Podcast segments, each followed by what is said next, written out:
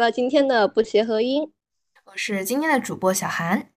我是今天的主播可可米。今天呢，我们主要是要来聊一聊我跟 Coco 米最近都非常沉迷的一个游戏，它的名字叫做《代号冤》。相信能够主动的搜索或者是点进来这期播客的朋友们，应该也对这个游戏有稍微一点的了解。它是一个基于三国作为原型改编的一个游戏，它的主要内容有包括很多，有恋爱环节，也有打架环节。那 Kokomi，，你当时是为什么就是被这个游戏突然的摄魂了？你突然开始狂打这个游戏？哦，主要是因为众所周知的一个事情嘛，就是今年的一月份之前，我们整个国语游戏的市场其实只有恋与制作人、威迪事件部，然后光与月四大乙游，他们这些四大乙游垄断。当时呢，我的朋友他就转发了一个代号冤他们游戏的一个。预告的 PV 吧还是什么的，转到了我们的群里。然后我说，这个游戏看起来挺有意思的，因为四大国语他们本身很多设定基本上都是在现代的嘛。代号渊它的一个设定是怎么说呢？一个三国的平行宇宙吧，女主角还是女扮男装这样子的一个点会很吸引我。加上他们的预告片那个 Life 二 D 做的也很技术力很高，所以就很吸引我。然后我就。呃，有在观望，但是我当时还没有开始玩。我真正上手是在两个月前吧，然后，呃，现在就是成为了一个一直卡在十杠二十三的光临王了。你打太快了，你打的巨快，你真是太太会打了。我是因为他其实刚开服的时候，就四月份那个时候，嗯，他我的朋友就已经开云了，然后他云的时候。他就跟我说：“我觉得你会喜欢这个游戏。”但是我那个时候我还在追棒子，我对这种乙游我已经是时隔很多年就是接触乙游这个东西。我上一次接触还是初中的时候玩那个《恋与制作人》。我在我的刻板印象里面，就是乙游，嗯，我是一个浪漫过敏的人，所以在我的刻板印象里面，我就是老觉得，哎，乙游这个东西，它的这个互动或者是这个游戏机制，会让我觉得。嗯，咱们干点别的什么不好吗？为什么我一直要跟你没，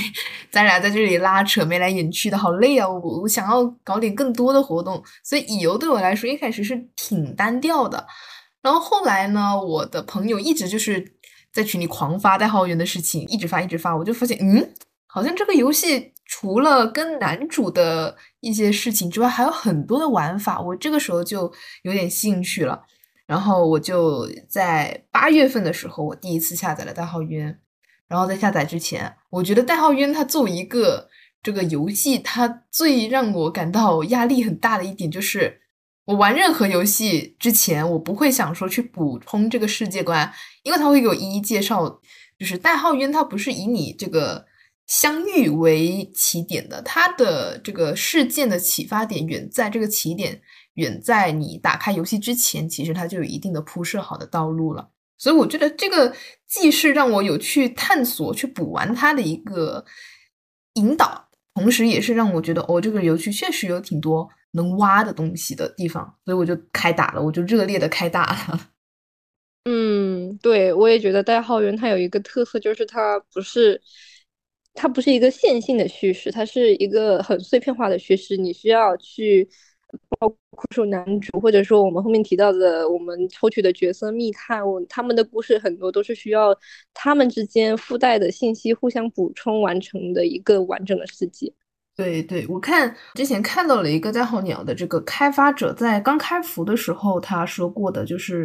他这个游戏是想要通过碎片化的消息，然后让玩家去体验那种收集拼凑，然后串联到一起。最后你抽丝剥茧看到真相的这种快感，所以我觉得那也确实，因为在很多有剧情的游戏里面，你很难看到像代号鸟这样，它的剧情是由一条一条的这个小小的情报串联起来，但是他一句话不会去说全，他不会直接给你呈现出这个人的剧情来。他只是说让你自己去想象，甚至由玩家自己根据史实也好，根据这个游戏里面的一点点暗示也好，像做侦探一样，一点一点去推理出来，说这个角色是怎么样，或者是说我在走的这段剧情它其实是怎样的。嗯，它很有意思的就是，嗯，我们能够了解到代号渊它提供给我们的信息，无非就主线活动，然后就是各种密报。我当时。哎，天天收密报，结果都说什么这个小道消息已经收过了，只给我四百个金币，真的很痛苦啊！然后我当时还有看到说那个加载页面，它会有那个小字提醒嘛，他就会说这些冤报有一些属实，有一些是不属实的，就会觉得很有意思。你就要自己去对这个密探，对对整个故事有自己的一个基本的判断，你才能够拼凑出一个完整的故事线出来。对，而且大号渊其实他。呃，云的人特别的多，哦，这有怎么说？有一个是技术性的问题吧，也不是技术性，就是毕竟人家就是没有开国服，你只能够去港台服或者是新加坡这一些其他的服务区才能玩。他在前期的这个下载这个阶段，他就已经劝退了很多人了。嗯，对的，便利性没有那么强啊，然后上手性也没有那么简单。而且代号渊它的剧情通常会有一个怎么说爆点之类的东西，但是大家就很容易把它截取出来，然后就像一个碎片或者是一个短视频一样，又去传递给其他没有真正上手的人，所以就会有一些传播的误差吧，所以就会导致有一些密探他们的形象可能就刻板印象化了。对，这是一个比较我觉得还。不是很好的点，但是云这个事情也确实侧面来说，它说明了代号渊他在人物的塑造上他非常成功，因为他总会给每一个人物设置出一个能到得到普罗大众或者是某戳到某一个类型的人的偏好的一个点。嗯，然后就说明他本身对本身是有一个吸引力在的，肯定。嗯 反正我玩的时候，我是。我是没，就我喜欢的密探我抽不到，我抽不到，我就没有办法去拿到它的剧情，我就只能去通过云这个方手段，在我来说是半云啊，半云这个手段去社交媒体上搜寻一下，说他这个密探的剧情到底是怎样的，或者反过来说，我抽到了这个密探，但是他可能，嗯，乍一看他的配音或者是他的脸不符合我的审美，我放着他不培养他，我放一旁不管。直到有一天，我突然的刷到了他的剧情，我深入的去了解他，我说，嗯，这个人原来这么好，他才变成了我喜欢的那个角色，我才开始培养他。所以这个其实是相辅相成吧，我只能说，嗯，对的。像哦，我刚刚还漏了一个，就是我们还有一个可以收集剧情的，还有一个机制叫做蓝台。哦，对对对对对对，蓝台跟地宫其实都算吧，地宫是用来谈恋爱的。这就是我觉得 浩渊他虽然说它是一个女性向游戏吧，但是它真的很爱打架，真的让很让人痛苦。对对对，你想要谈恋爱的基本，你得先打个架。你不是说充钱还是怎样？你你得先打，你得你得够强，你就是你得够强大，你才能去打打，就是谈点恋爱。对啊，我还要去查攻略，说第一回合我应该怎么样去排这个。对，我要去抄作业，但是你像我去玩呃《恋与制作人》《光与夜之恋》这一些，我就不用管了，我只用把卡我我养成就行了。但是我没有拉踩他们的意思，我只是说大家的战斗机制确实是不一样。那么代号人他他是有注重这方面的塑造的。对，而且嗯，怎么说呢，在代号约你甚至会因为想要过这一关，你去专注的培养某一个密探。嗯。然后在培养这个密探的过程中，你可能不知不觉的就爱上了他，所以就是你原本的你原本的方向可能是说我想要拿下这一段主线剧情，或者是我想要比如说打蓝台打地宫，我想要拿到那个跟男主互动的卡面那个剧情，我想要进入到那个我喜欢的那个男主的谈恋爱的阶段，但是在你你去这个谈恋爱的路上。你可能会突然移情别恋，因为你需要培养这个密探，你突然爱上了另一个密探，但是你最终结果还是走向这个呃跟男主互动的这个阶段，所以我觉得这个非常有趣，就是他的世界里面有很多人，你不是说你谈恋爱你就一直要去谈恋爱，在你去谈恋爱的这个过程中，你会遇到很多人，可能他们给你的感受或者是说给你带来的东西，要远比你一开始所期望的要多得多得多，所以这个其实跟我们人生轨迹也有点像。就是好像大家都是这么这么在活着吧，就是人生活着活着，差不多就这样了。你谈恋爱谈一半，你可能突然遇到了一个，比如说我我因为想要认识这个男的或者是女的，我想要他联系方式，结果我跟他帮我去要联系方式的那个人反而变成好朋友了，这个也是非嗯常正常的事情。嗯，那说起代号渊的话，就不得不提一下。其实我个人认为吧，他不是一个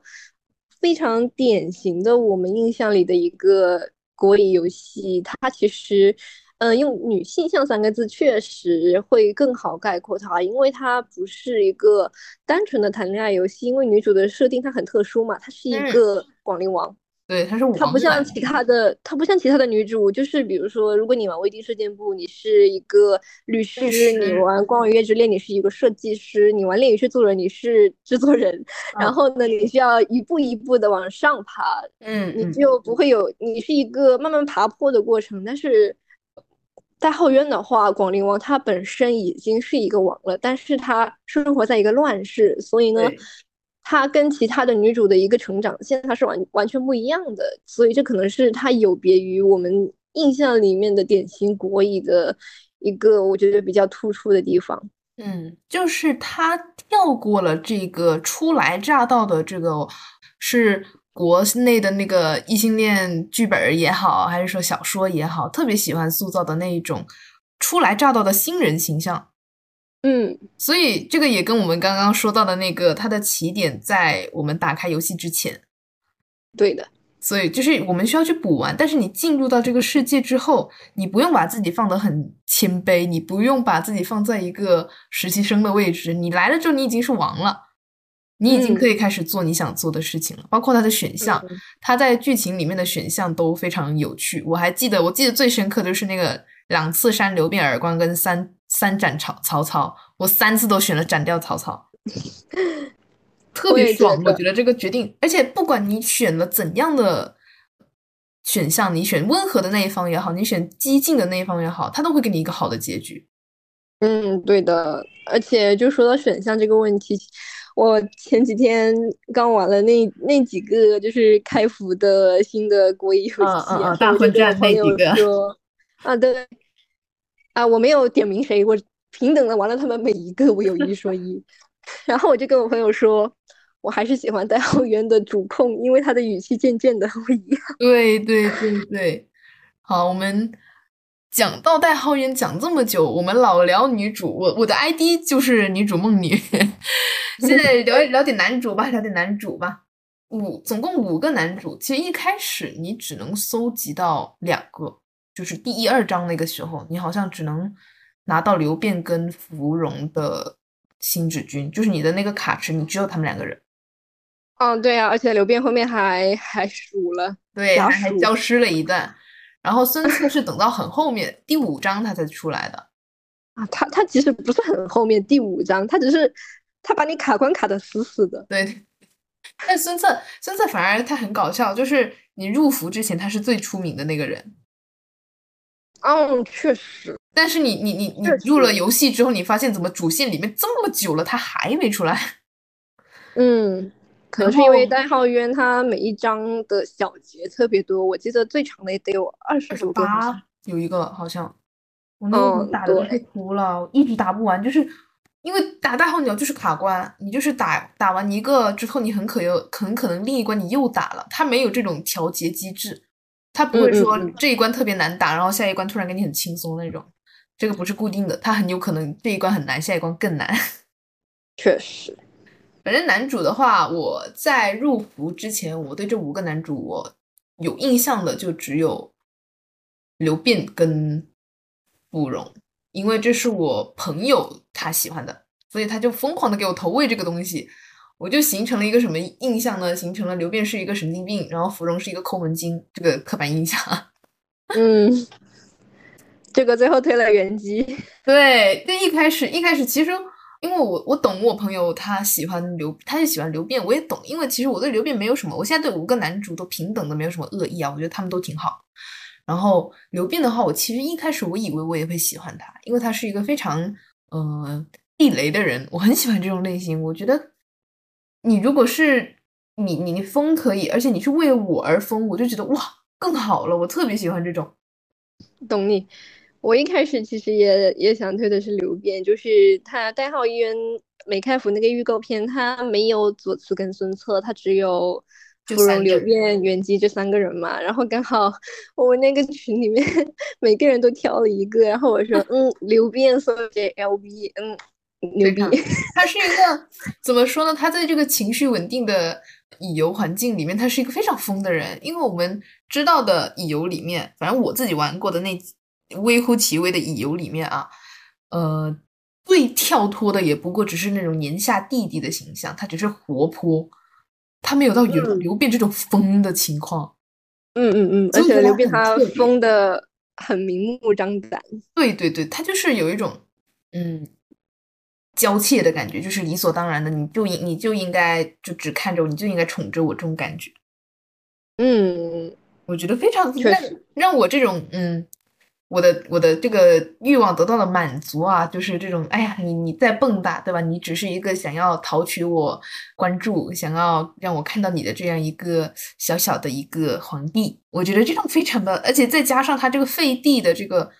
反差感，就让他这个人变得更加的易碎了。然后这种易碎是搭建在他不断的向你汲取爱意，并且以你这个人为他世界的唯一中心的这个。基础上，我就觉得嗯，太好，太适合我了。嗯嗯，我一开始也觉得，就是刘辩他这种怎么说，就是他的情感张力是我觉得胜过别人的。再加上后面，因为我不是比较后面才去玩代号渊的嘛，所以前期的活动我是有错过的。但是我自己去找视频，我去补完了他那个桃园故梦吗？那个活动叫还是什么？然后你就把他的。整个人生路径你捋了一遍之后，你才发现他其实他这个疯的他是有理有据，对对对对，很合乎逻辑，你就会忍不住去怜爱他。对，有一种你突然品味到了一个破碎的人他背后为何而破碎的故事的这种感觉。嗯，对的。然后芙蓉的话，芙蓉其实我一开始我不是我不吃那个口嫌体正直的那一套。我我一直以来都不吃，但是呢，后来我就发现他在我的秀衣楼里面，他不是那个管着我的形象，而是说我把东西都分到他那儿了，就是他不是来管我的，而是我让他操持的。我我在外打拼，他在家照顾孩子，这种感觉，一个人夫感，对，一个上了厅堂下了厨房的感觉，再加上他后面说的那个世子活动。补全了芙蓉在早期的时候有一种被迫逼良为娼的感觉，我觉得更好了，太太有味儿了。就是他从一个看起来好像嫌弃我的形象，因为其实这种形象在有里面很多嘛，就是那种口嫌体正直的傲娇系的。但是这种傲娇是我需要去讨好他，或者是我去顺着他的话来讲的这种。但是浩渊不啊，广陵王一直就是。我可以选的选项一般都是选那些芙蓉不爱听什么，我越爱讲什么的那种。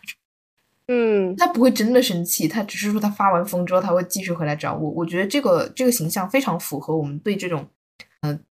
异性恋语境里面的这种贤妻的想法，就是我在外打拼，然后我回家之后你你你疯狂的数落我，但是我知道你心里还爱我，这种非常合理的想象就满足到我了。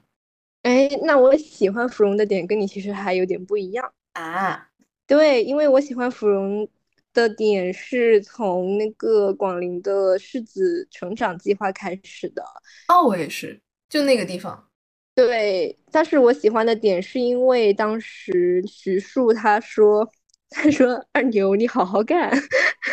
就是，而且当时徐庶不是有一个情节，就是问他家里有有几口哦哦哦，我知道那个还是。然后问他家里是用人耕还是用牛耕，那里其实就是在试探他是不是司马懿他们。嗯，然后，然后我喜欢这个情节，就是因为他跟袁姬一样，他其实是跟女主站在一个利益的对对立面的一个角度，但是袁姬他是已经明牌了，芙蓉她其实属于一个，他以为广陵王他们这些人不知道，其实他们早就知道。然后我觉得这个点他埋在这里，他就很有意思，就会让我期待后面他们如何去开展这个被揭穿之后又要如何去发展他们之间的感情这个状况，你就会觉得有一个拉扯感在这里。是的，而且那个时候，包括他那个个人取出来之后，那个他全然知晓那句，嗯，就我们的关系完全就颠倒了。因为一直以来大家都觉得好像他卧底的还挺成功的，然后直到这一段出了之后，大家在就是我们刚刚提到的这个碎片化的信息收集，大家再返回去看以前的那些小情报或者是冤记，大家就会发现，其实有的时候一些特别重要的信息，广陵王他不会去让傅荣经手，嗯嗯，甚至有的时候广陵王是故意在逗他的，你知道吗？有一条情报就是我们去据点那里的情报。我昨天刚做到，以前是说我们在一个荒郊野岭突然遇到了芙蓉，然后广陵王就问他说：“你来这个地方干嘛？”然后芙蓉这个时候答不出来，广陵王就替他说了：“说你来这里看房是不是？”以前我会觉得说这是广陵王被他骗了，现在我就觉得他广陵王完全是在给他找补。就是心就喜欢看你这种支支吾吾说不出来的样子，但是我可以替你圆回来，因为我就喜欢看这种你现在还在捉摸我，但实际我已经捉摸透你，我把你掌控在我的手掌心的这种感觉，就是看他仿佛一个爪下的猎物在挣扎，然后他还不知道笼住他的这个爪是属于什么人的，他甚至不知道我已经把它盖住了。我觉得这种可怜的小芙蓉，可怜的小芙蓉被广陵王。玩弄在鼓掌之际，嗯，而且就上一期刚新出的《密探征服》，它里面也有提到一句说，广陵王他自己说的台词是：以后要提醒芙蓉，不能够再招这样子的新人了。大意就是这个意思，就是广陵王他完全知道芙蓉就是李八华，他是的，是的，就不是。不是家主吧，也也可能就是领导层那个位置。对，就是代浩渊他的编剧现在跟我们是已经就是已经排了，对，已经锤了，说傅荣的身份已经是被秀一楼这一批人都知道的。对，所以我觉得傅荣这一条线，他后面这个点他就埋在这里，我就会忍不住继续玩下去，等他的剧情更新。是啊，反正他变成了一个不是他想要来。我的楼里卧底，而是我让他来的，我同意了，我我准了，因为我知道你翻不起多大的浪。反正我我会这样，我会戳到我的爽点。以前会脑补的剧情是一个精彩，怎么说，就是一个非常精彩的一个谍战片吧。但是后来才发现，可能是广陵王压榨芙蓉的一个纪录片。对，而且以前会觉得说，完了，那以后要是因为李八华听起来很厉害嘛，感觉他们太太太厉害了。然后以前我脑补的是一个广陵王最后被背叛的这么一个结局，我觉得哇，那好惨烈啊！就是一直以为自己很爱的人，结果是对面派来的间谍。结果现在我发现原来是广陵王在陪着他过家家。我觉得对呀，对呀，那那感觉特别爽。而且李八华的人现在又一个一个都入到秀一楼里了。对呀，对呀，就是感觉有种我们像那种入赘的那种贤婿，结果这个赘婿把他们那个娘家给吞并了，非常非常好啊，非常好这种感觉。然后说到原机，原机我是为什么一开始就推呢？因为我是一个完全吃软不吃硬的人，这是我为什么一开始对原机的。欢喜欢的程度会比芙蓉的更高一点，我真的就很典型，我就是吃软不吃硬。然后原机在我面前出狱的话，我还没有什么感觉，是我在别的地方补全了他在练念或者是一些其他剧情里面对广陵王非常的服从或者是讨好的样子，爽到我了。嗯，这个是真爽到我了。其实我一开始对袁姬。怎么说？我其实对他的感觉还好，因为我之前如果看这些历史像或者是历史同人的话，就是袁氏家族被 Q 的最多的其实是袁绍，还有袁术这两个人会会比较多。袁姬的话就比较少一点，这也是我觉得代浩源很巧妙的一个部分，就是他选取的历史男主还都不是我们比较耳熟能详的男主，他他还是找了一些。算比较冷门的一些历史人物来当这个男主角，是我觉得比较有意思的。然后袁姬的话，是因为我觉得他长得很可爱，一开始他长得很像兔子，确实，他长得也确实是我的那一挂，就是不，我不喜欢那种长得太艳丽的，我喜欢这种柔一点的。嗯嗯，而且而且他真的是用尽了浑身解数来勾引我，我就特别对对对。对对，我说他可谓正花心思，那就够了。嗯，对啊，这个诱饵吃了又不会死，咬一下怎么了？对啊，然后他怎么说呢？他更吸引到我的是他那种他在外人面前是非常显赫的一个身份，但是嗯他在我面前的时候，他会把自己放的特别特别低，这种感觉我非常的喜欢，并且再嗯加上他跟我是处于对立面。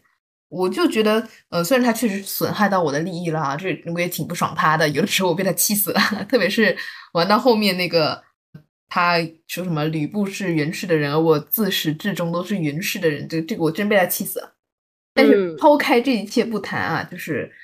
我还是觉得说他作为站在我对立面的人，但是不可避免的被我广陵王的这个人吸引到了，而且嗯非常自愿的、非常主动的，甚至是非常迫切的想要来在我这里占据一番地位。我觉得这一点非常的吸引我，更何况他年纪比我大。就但虽然大家很爱玩他什么绿茶啊、敷粉啊这些梗，就是把它玩成一个非常自卑的形象，或者是非常有心计的形象，我反倒是觉得说这是他不安的一种表现。嗯，就是比起让他成功，我会更想让他保持这种不安的感觉。对不起啊，对的，而且我觉得原机这条线比较有意思的就是，虽然说女主角她会跟各个男主都啊，也不是各个吧，感觉除了左慈之外的四个人都有一个或多或少的一个智斗的成分，就是在这个剧情里面。嗯但是呃，跟原机的这种智斗是让我觉得这个表现力是最好的。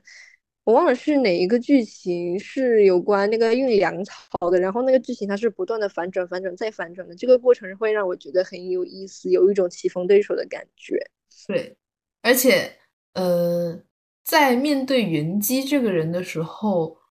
在我看来，可能因为是我偏心他啊，广陵王的女上的这个地位会更加明显。嗯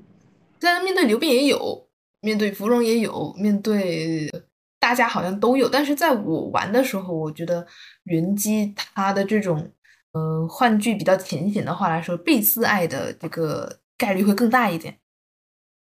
确实，因为你会感觉他他真的不安到，就是感觉他好像什么事都可以为你做出来，就是他非常的，用我们现在的话来说，好像他被他被恋爱脑化了，感觉他爱爱的死去活来了，但是同时他又在算计你。嗯，我昨天看到一个很有意思的说法，就是说，嗯，袁姬他可能从她心理学的角度上，他认为广陵王是自己理想中的那种女性，嗯所以说，我觉得他们两个之间是我觉得男女主无论从实力地位还是说呃交锋上面来说，都是一个最有看点的一个一对感情发展。嗯，属于是不相上下势均力敌，然后一直在争夺那个上位到底是谁的感觉。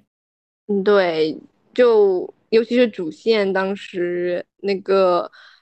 袁绍嗯，是什么召集诸侯，然后哦不是刘瑜那段。群英群英，然后他们集会，然后呢给他们下毒那一段，对对对对对。对 那个是我觉得我过完这么多主线，我觉得最好的剧情之一。对，就是那一秒，袁姬已经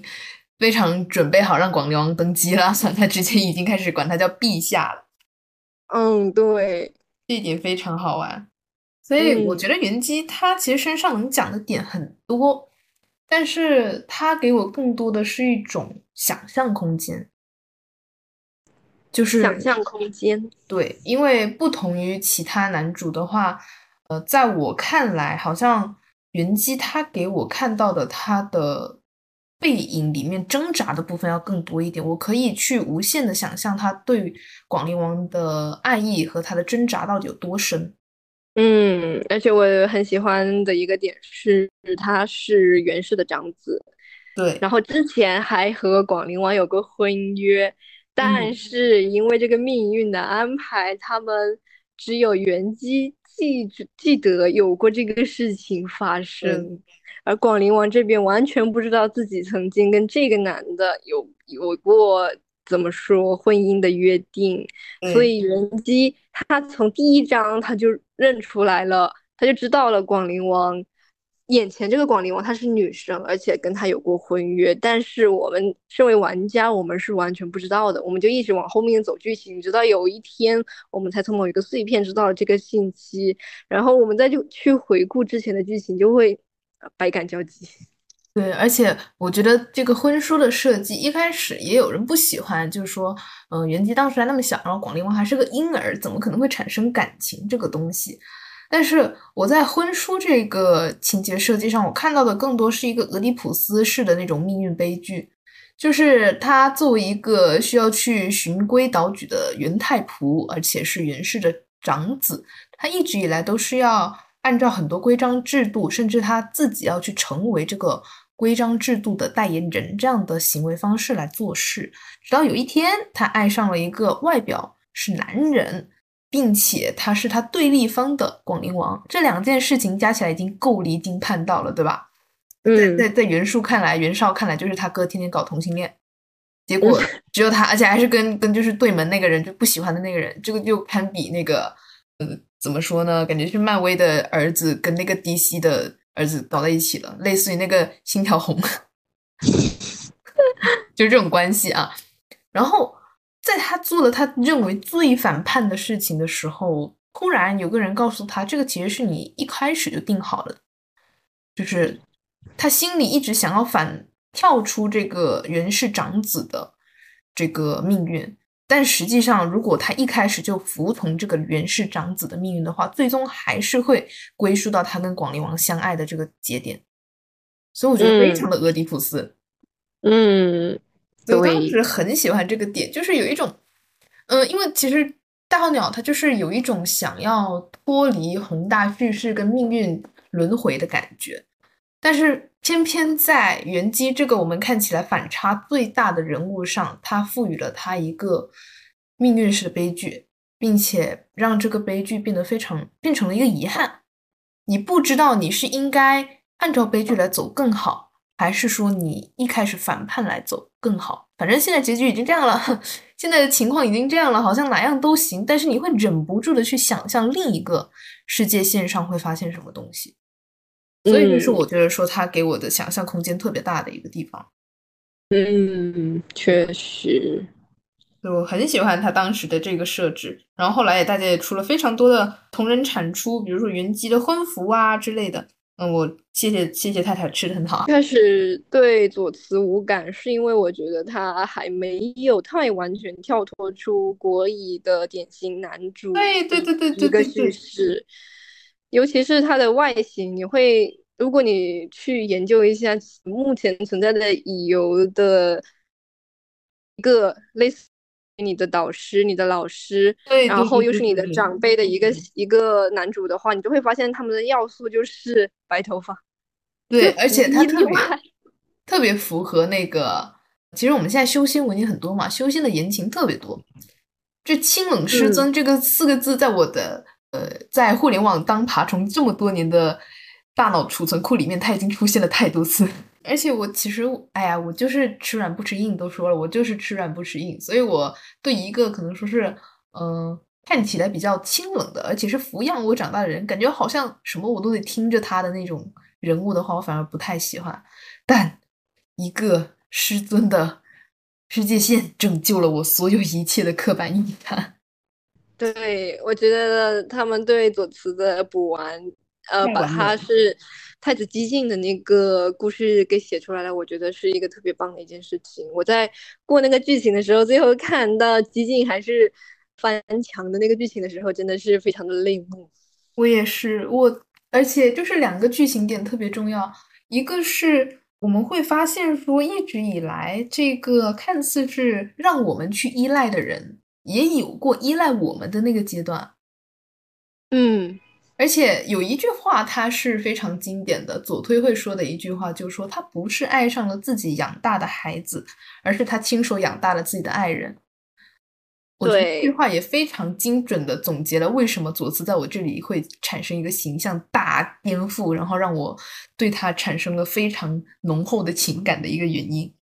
而且比起说养，更适合用等待这个词。我觉得对对，因为其实左慈他的剧情在我们揭露这个世界线之前，他的互动语音也好，他的恋念也好，有很多都提到了“等”这个字。然后以前我们会把它理解成广陵王下山之后没有去回回去看望那个孤寡老人的这种感觉，但后面我们发现这个等它不是在这一段时间内的等，它是跨越了千百年的轮回。这种等待往往会更加打动我们这一代人的心灵，因为我觉得，嗯，在宏大叙事下，这种甘愿为了一个人，然后穿越很多很多很多年的这种。叙事会让人更加的感动，因为你会去想象他在这几千百年来的这个等待里面经历了多少事情。我们总会把视角放到一个具体的人身上去放大经历这个时间的长河。我觉得这是非常令人动容的一个细节。嗯，对的。但是我目前我了解的剧情里面，我还是觉得对于左慈他们可以有更深入的剧情塑造，就是。嗯，我目前接触的剧情量来说的话，我会觉得左慈的剧情还是感觉除了这个太子接近这一个活动的话，他就没有更多的对他更深入的塑造了，所以就也比较期待这一条线后面的发展。是因为其实现在剧情也不多，现在剧情就就更到那个董桃了，就第十章。嗯，对。而且我还卡关了，我我都我都没到第十关呢，我还还在第八章那卡着呢。你已经推很快了，放心吧。我是我是真的养老式打法，打着打着就打了。但是我觉得左慈他选的这两个角色，就是他是把激进跟左慈这两个角色，他是缝合到了一起的嘛？是这个背景的设定，是，所以我觉得挺有意思的。嗯，而且他的这种反差感。他不是一朝一夕间的反差，他非常的正当理由，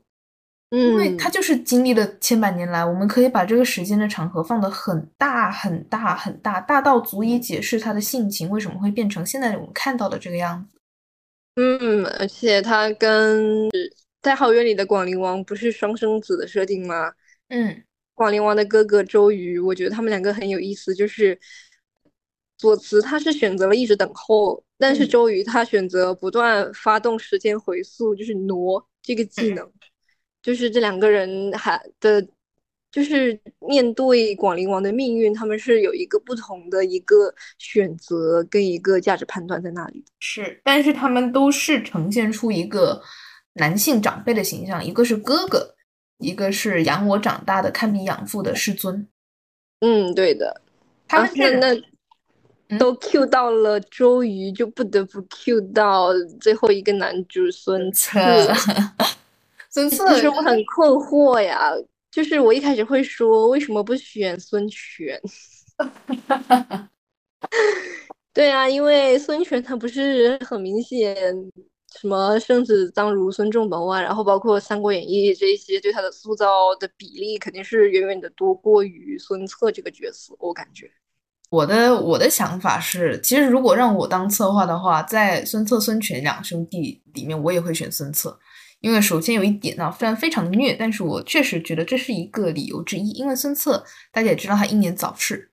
对吧？嗯嗯嗯。所以就像我们之前提杰尼斯提到的一个观点一样，他这个人最辉煌的时候就断节了，这反而是对其他人来说最好。因为他的所有时间就停在这一点之后，我们对他的想象空间永远都是那么的完美，永远都是那么的美好。所以，对孙策这个人，他的形象可以让我们在《代号渊》这个游戏里面得到更加全面的阐释，并且我们发挥的空间更多了，而且你爱上他的几率也更高了。因为，哎呀，孙策确实是一个很好的人，在正史上也是。嗯，我相比起他在《代号渊》里面呈现出的这种，嗯，少年气盛的形象，我其实更喜欢的是他在老三国里面，他行事非常果断，并且因为老三国的演员，他其实孙策那个演员选的就是有胡子那种，他不是那种年轻的小生，他选了一个看起来比较稳重的男演员，我觉得那个孙策是符合我心目中的孙策，因为。他就是已然是一个成熟的将军的形象，嗯嗯，对我是我是反而喜欢这种，就是说他不管是在继承了，因为他爸孙坚也是就是早早的就死了嘛，他继承了他爸孙坚的遗志，然后从那个袁氏那边跳出来自己单干。那一段，我其实也蛮期待，就是戴浩渊他会怎么写的，因为那段非常的令人动容，你会感受到他身上的这种背负。然后再包括他后期的这些征战，包括我们待会会说到的他跟太史慈之间的一些事情，我就觉得孙策这个人他有一种个人英雄主义和呃江东父老之间的这种群众英雄的一个融合，他是一个非常完美的英雄形象。但反观孙权的话，孙权他在历史上其实争议蛮大的，虽然说大家都在前期的孙权，大家都认为他非常的。有有有才谋，但是到了后期，他也做出了一些就是会让人对他的印象有所颠覆的事情。嗯，就反而他没有他没有他哥那么就是戛然而止。那也这个事情是双刃剑嘛，就是你你如果活得够长，意味着你可以做的事情更多，但是你做的事情可能是好事，也有可能是坏事。嗯，是这样子的。但是幸好在代号院里面，他只是一个小男孩，青少年，还还爱逃课的那一种。幸好，对，所以我觉得代号渊对孙权的这个小男孩形态的设置非常的精妙，因为我们现在联联想到的孙权，就像你刚刚说的那样，生子当如生仲谋，我们对他的想。象好像是那个已经是那个孙氏的家主，但是代号渊偏偏选在了他。还比较的摇摆脆弱，但同时心里的那个对权谋的欲望已经开始萌生的这个少年阶段，我觉得非常的有趣，因为他跟他哥是一个相反的面，他哥代表的是那个阳光的，然后年轻气盛的一个少年将军，那孙权呢，他会更更加心思多一点，嗯，是这样子的，所以也可以理解为什么有人会特别喜欢孙策，有人会特别喜欢孙权。对，而且代号园里面给孙权做饭的太太也不少。对，就全广跟侧广，我我不知道他们具体的热度啊。我对渊的这个同，就是女主党的这个同人其实不太了解，但是我是个人认为他们两个都是非常热门的，因为就在我加的好友里面看啊，全广的人也非常的多，我也可以都能理解吧，因为。全广的话，你可以看到他刚刚我也说，他其实是对权谋非常有欲望的一个人嘛。那他的这种心思，你无法判断他对广陵王的这种好意、这种好感，是建立在他真正被你吸引到的基础上，还是建立在他逐渐萌生的这种想要掌控一切、推翻第二个孩子的这种地位的基础上？所以这个非常好品。嗯，而且孙权在大后院里面，他有一个隐藏的任务，其实是让我们更了解他哥。他曾经在他的好感度语音，不是有一句大意就是，呃，我哥他现在虽然很喜欢你，但是如果以后他不喜欢你了，他刷起来也是不留情的。对，他就有点像一个，嗯，不断 挑唆的形象。虽然这样说不太好，但是我没有恶意啊，就是。他有点像一个我们呃在亚文化里面更喜欢的病男的形象，就是他会偷偷的把你抢走，而且他一直想要证明自己，但是他会通过跟你的情感关系来证明自己。我觉得这一点非常好品，因为一一般以来这种我们会带入到一个雌竞的形象里面，什么呃就像那个青蛇里面那个拍的电影，小青吗？对，小青，小青当时去那个电影里面是小青当时为了证明自己。也有了人的感情，去跟白蛇去抢夺那个许仙，去勾引许仙。那一直以来，我们的叙事其实是把女性放在这个会相互竞争的地位上，但是其实这个地方就反过来了，让他们兄弟之间有这种竞争抢夺的关系，并且更何况他们两个又是在正史上这么赫赫有名，大家好像只关注他们在正事啊，在呃朝廷或者是。疆场上面的一些有名的事迹的人，我们把它放在情感的这个竞争关系上来看，就会觉得它更加有趣了。嗯，是这样子的。我们聊男主也聊了大概有一个小时了，那接下来到我们今天的第二个部分，就是聊一聊我们呃最常见到的，也就是我们抽卡所抽的那些角色，我们称之为密探的这些角色。其实我一开始对密探的这个设定好像。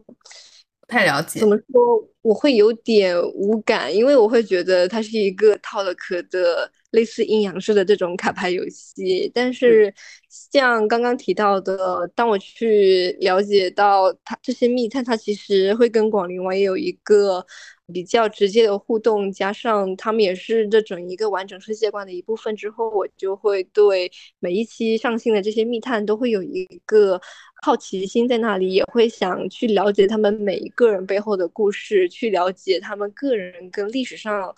的一个塑造的不同。所以，这是我觉得代号渊好玩的第二个地方。嗯，而且其实像我最近也在玩那个《乙游大混战》的这个新的乙游啊，我们在它也有打架的机制，但是它打架的时候，你能够拿出来的东西其实都是男主，男主在你旁边陪你打人。但是大渊他不是，他就是你，你的设定就是你是广陵王，然后你作为一个王，我们都说就是领导出门根本用不着他自己倒水，对吧？都是属下给你倒水，就是你你在出去遇到问题的时候，都是你的密探来替你倒打架。我觉得这个也非常有趣，因为密探他们也不仅仅只是一个工具性的角色，所以说大浩渊的这个密探设置，它与女主之间的这个关系其实是非常的可供解读的，你可以解供解读成两个方面，一个是作为一个一般向全全形象的游戏，你可以解读成他喜欢我，他是跟我可以做同人的，比如说现在有很多辽广啊，包括孙权其实也是密探嘛，全广啊，然后张飞飞广也有，就是每出一个新的密探，大家可以去自由的想象他跟主控之间的情感关系，但同时。我们也可以不把他当做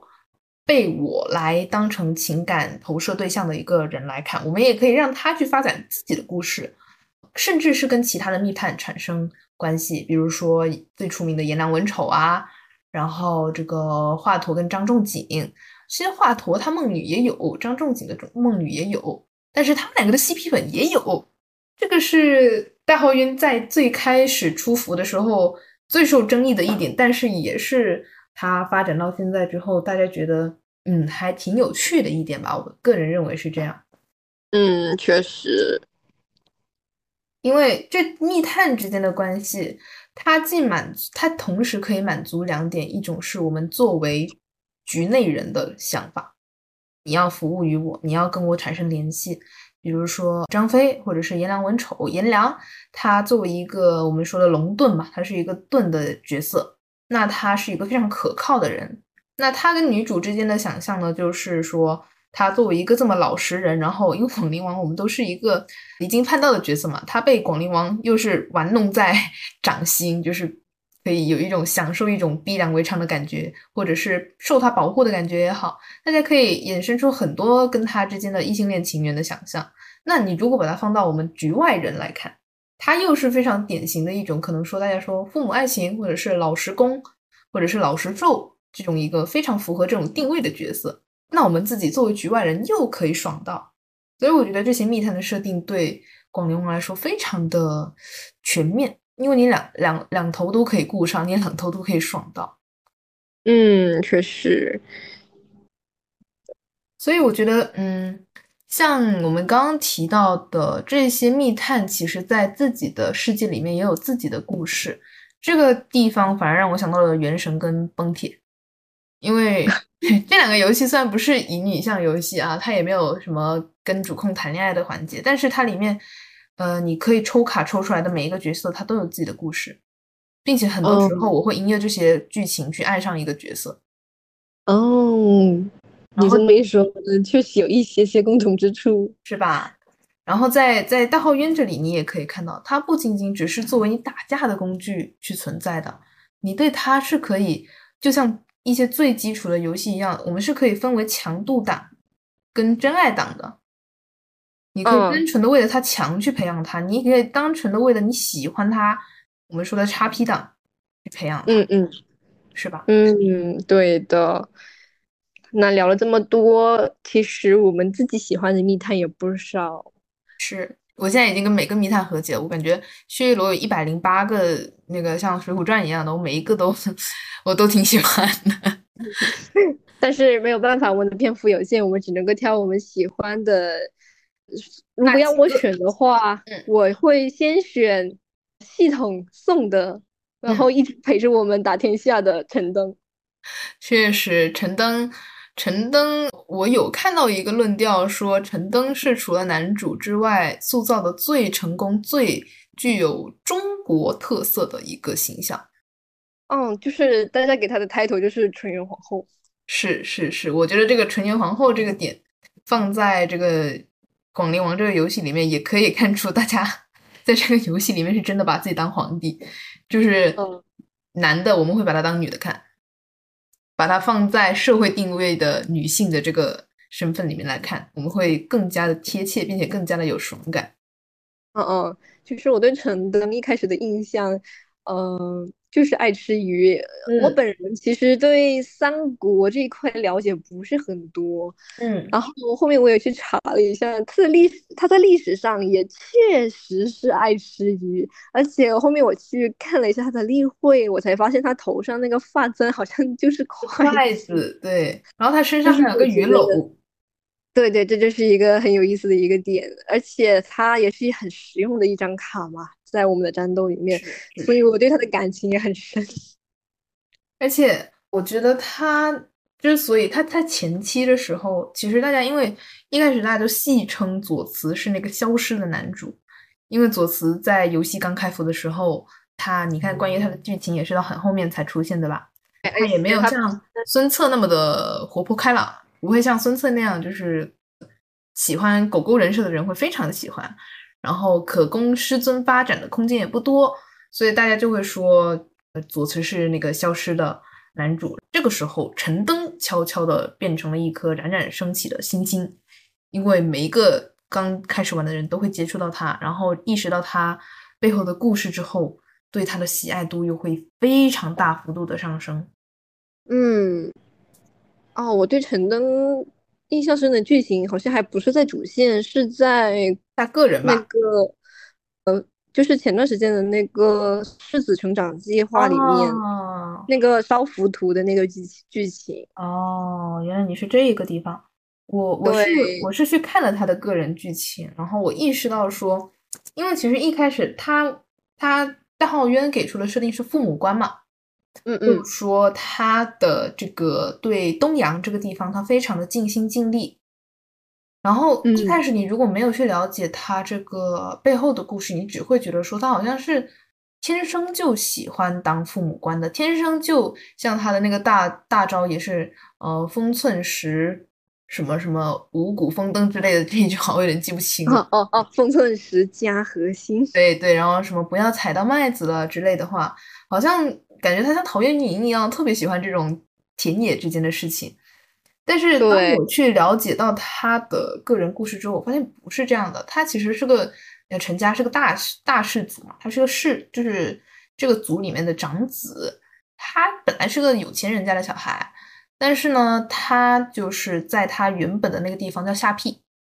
被那个乱军攻打了。攻打了之后，就是很多人在他眼前就活生生的被烧死了之类的。从那之后，他。搬到了东阳，他在东阳开始做这个县令，他想要让东阳成为一个没有被烧毁的下邳，他想要重新建立他心中的乌托邦，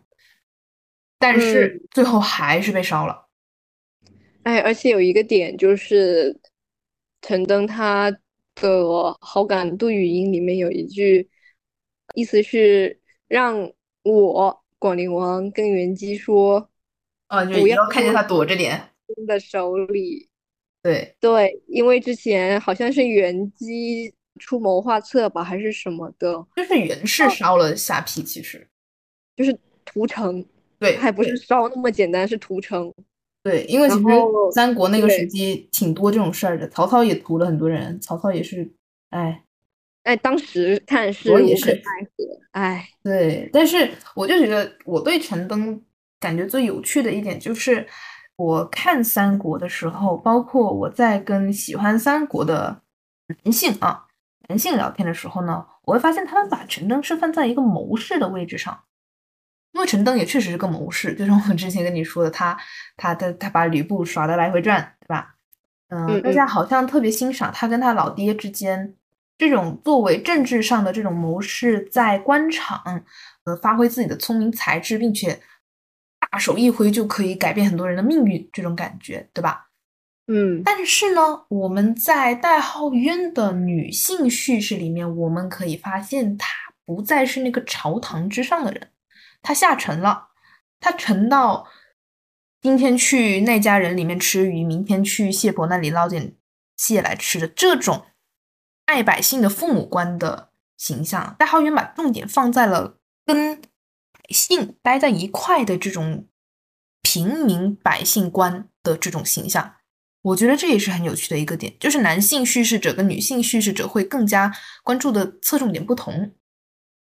嗯，会更去强调，如果我们想要让这个人有魅力，我们不是去注重于他在军事上或者什么上的一些才略，而是我们会更加的去注意描绘他对人好，他对具体的人好。对，就会有一个更细腻的笔触去刻画它。是，所以我觉得，呃，陈登在代号渊之间呈现出来的这种，嗯，形象的侧重点不同，也让我体会到了非常大的一个感慨吧。就是怪不得大家喜欢他呢，原来是因为，嗯，他在三国里面跟我们在代号渊里面看到的是，好像也不是说相反，至少是说有两面的人。而且我好像更喜欢他的这一面。如果你非要劝服我说他是一个好人，我更愿意相信这一方的观点。嗯，好，那除了陈登的话，我其实四星里面还算喜欢的，就是大家说的妈妈史子淼，真的没没办法，我离不开他，我到现在一直在用他。我也是。不是有一句俗话，就说每一期都有每一期的新密探，比如说人权卡有荀彧、香香、王灿之类的，嗯嗯，但是没有一个攻略可以没有史子淼跟颜良，就是用比较游戏的术语，就是流水的主 C，铁打的史子淼、颜良，是是是，而且史子淼他其实他一开始那个妈妈形象确实刻画的挺好的，但是我觉得。把他的怎么说母性的一面放到最大的是那个刻画他跟刘辩之间的剧情的，嗯，就是刘辩好像一开始跟左慈那边不是很熟，不是很亲近，是史子淼一直在带着刘辩，这个点会很让我动容。嗯，因为刘辩就是史子淼捡到之后塞给左慈的。对，但是左慈他他小时候的剧情的话，就广陵王小时候的剧情跟刘备小时候的剧情，一个人是更倾向左慈，一个人是更倾向史子淼嘛。是，而且历史上确实就是历史上的史子淼这个人，他也确实养过刘辩一段时间。嗯，这也是一个很很怎么说？你要呃。比较写实，但是又能够写实中带着一些故事性的一个剧情，我觉得是的。而且我认为史子淼他最为什么同样是这种为儿女操心的人，我们不会把他叫爸，而是管他叫妈呢？因为他不像那个我们所说的什么父爱沉默如山的这种形象，他是一个经常说我想你们啦，然后呃有没有好好吃饭，或者是说快来吃点心这种话的人。我们自然而然的就会管她叫妈，对吧？就是男妈妈这三个字，我们之前也提到过，在泥塑那一期，其实，在大奥运里面也非常值得商榷。因为男妈妈他到底是一个怎样的存在呢？到底是说我们自然而然的把这种形象特征变成了一个妈，还是说他放下了他男的那一面？嗯，这也是一个值得去深入讨论的一点。其实，嗯，然后我想说，就是我们现在现在现在才提到两个密探，对不对？但是我觉得他们就是整个代号渊来说吧，整个代号渊他一直以来让人对密探着迷的点，就是他很善于塑造反差。嗯，对，我们刚刚提到的两个其实都温和派嘛，看似是温和派啊。比如说这个史子淼叫他妈妈，然后陈登呢，我们叫他纯元，他也是一个非常温和的形象。但就像你刚刚提到的这个广陵世子计划里面出现的陈登，我们初遇他的时候，他在喂鱼，然后我们跟他说：“你弟弟被我们踩死了。”他毫无感觉，因为他觉得他弟该死。嗯，就这种形象的反差也很明显。而且那个时候，陈登是在对鱼说什么呢？他说这个鱼太瘦了。有一种解读就是说，他这句话其实不是对鱼说的，是对广陵王说的。就意思是说，你这个刚登上王位的世子，你现在在这个地方势力很弱，所以你要你要自己小心点。就是说，你你你做事情，虽然我知道你把我弟踩死了，没关系，对我来说没关系，因为我不根本不在乎我弟。但是你在别的地方你要小心点，就是有这样的一个反差感。对，那说起反差，其实我觉得聊代好远的密探不得不聊的一个角色就是徐庶。嗯，徐庶，首先他性别上就反差了。对。而且这个其实是有一个争议在的，因为代浩渊他有一个很巧妙的一个点在于，徐庶的密探形象公公布之前吧，他对于徐庶的一个塑造全是比较中性的一个用词，比如说风流这些，然后又又叫徐庶叫师兄，好像他是叫剑仙，我记得是。嗯，对，我们就会自然而然的把他脑补成一个呃男性的形象，但是等到密探的形象一公布，我们才发现她其实是一个女性形象出现在代号渊，这个当时还是有一些争议的，甚至而且徐庶她的形象还不是一个很典型的女性形象，她。涂的都不是口红，是口黑。然后她整个人的着装，她的行事风格也非常的张扬，所以她有点打破了我们之前对于徐庶的一个样板式的一个期待。所以我觉得徐庶的登场特别的惊奇，而且如果大家去做过广陵世子成长计划这个剧情下来，你就会发现徐庶他这个人物刻画的。太好了，他不是那种像我们刚刚说的史子淼那样子一个很单纯、很温柔的妈，他是一个又强硬又温柔的一个形象。就是我觉得戴浩渊他目前对于人物的剧情塑造上面，我觉得他把很多很多的爱都倾注在了徐庶这个角色身上，是我觉得特别好的。嗯，而且。徐庶这个人，与与其叫他妈妈，其实戴浩渊好像更喜欢叫他姨姨。就我们之前，他很符合我们，也是近几年来非常热门的一个话题，叫出走的小姨。嗯，其实徐庶非常符合这个形象。对，就是那种过年回来，然后给你发很多红包的小姨。我觉得很酷。嗯，徐庶这个人吧，首先在他代号渊里面的徐庶，他有很多重的反差。第一重反差是这个性别的反差，因为其实这个是代号渊第一次，他以前就已经做过性转的尝试了，嗯一次是郭姐，一次是张凯，这两个人其实都是三国历史上的性别是男的，但是呢，这两个人的名气或者是受喜爱程度似乎没有徐庶那么高，因为徐庶非常的在。三国历史上非常重要。首先，他是帮刘备打赢了他人生中的第一场胜战；其次，他后面被曹操掳走了。但是呢，他一生就是有一个，一里面有一段就是说，他一生不会为曹操献一个计策。所以他真的就保持了这一点。他即使就是身在曹营，但是他没有为曹军献过一条好计策啊，也没有说过话，他就不开口。然后呢，嗯，所以说徐庶他在三国里面的这个地位重要性其实是非常高的。其次，他的这个形象的反差也非常的强烈，因为就像我刚刚说的，他身在曹营，但是也是心在汉啊，他心为了大明，并且当时庞统提出连环计的时候，他有一份担忧之心，就是说，嗯，虽然你现在是看似是行侠仗义，你是为了打这个坏的，看看起来是坏的这个曹军，对吧？但是庞统，你跟诸葛亮，你你们两个有没有想过，你们在选取火攻的时候，你们烧死的这些人，这些兵，其实也是活生生的人呢？嗯，就是他是有这样的反思在的，而且再一季就是他其实是在三国里面，他比较的也不能说是高风亮节，但是他给人的形象是，嗯，像一朵白莲花一样不屈不挠的，是有自己的节操和他的操守在的一个形象。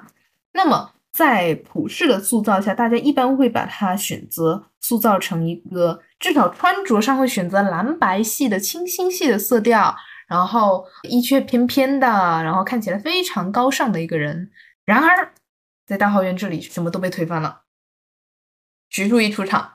穿了一套黑白相间的衣服，而且上面有很多叮叮当当的首饰，然后涂了一个口黑。眼影画的非常重，背着一把巨大的剑，然后说话也是炸炸咧咧的，还带着川普的口音，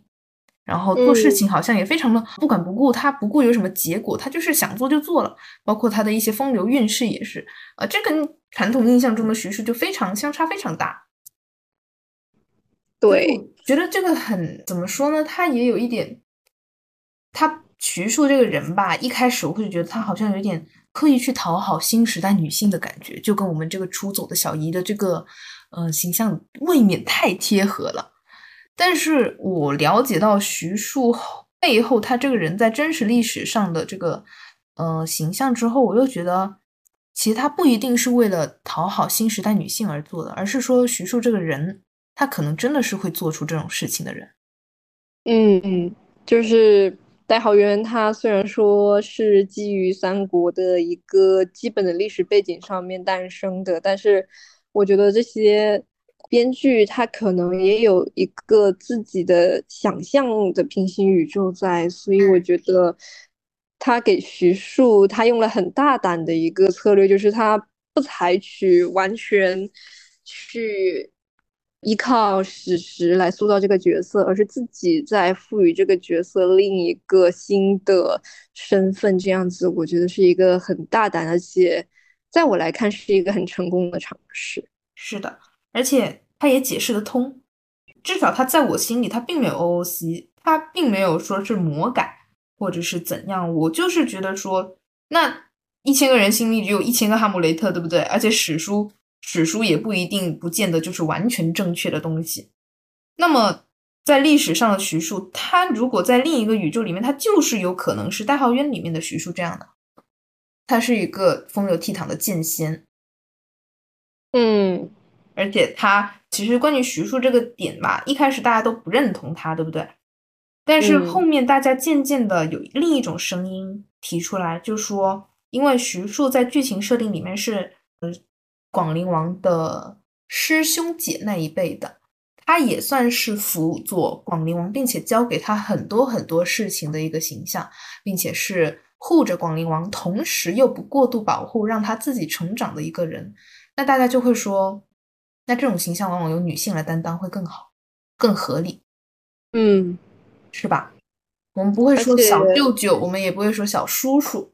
往往给女性支撑的那个人是小姨。而且徐庶他本身那个亲手的设定也很也很怎么说？我觉得设计的也很巧妙。嗯，就是他不仅仅是因为他跟广陵王是一个同门的关系，他才去这么照顾广陵王。他还有一层是因为广陵王他的长辈那个是石英公主吗？嗯嗯嗯。对，然他还是石英公主的一个养女的身份，甚至他现在现在身上还有一只手就是石英公主的，包括她那个传闻也有提到她之前去为了石英公主揭发场这样的一一些剧情，所以她其实是在看到石英公主的一个悲剧，就是石英公主她之前是很受皇帝宠爱的嘛，但是她之后因为呃可能阴差阳错。沾染到污血这个东西，所以呢，她被斩首弃市。然后就是徐庶看到了这样子的场面，他后来还跟广陵王说：“呃，什么大意就是不要看现在这么受宠，万一以后没有得到宠爱的话，一不小心就 就就被像石英公主一样斩首弃市。”他其实。怎么说？我觉得他一直有在保护广陵王的同时，也有在推着他成长，所以我觉得这个点是写的特别好的。他是要让你自己去变强，那这个是有的时候一些男性长辈的形象无法做到的。对，但是男性长辈就是要保护你啊，他就是要保护你。那种爹，就像我们经常我以前最喜欢聊的一个词叫“爹系男友”。对，但是许庶他又会陪着广陵王一起疯，一起去救那一对狱中的母女。那个剧情我觉得也是，嗯嗯嗯嗯，刻画的特别好，而且这个剧情还很巧妙的又能够衔接上衔接到广陵王，广陵王跟袁绍认识的这一个点。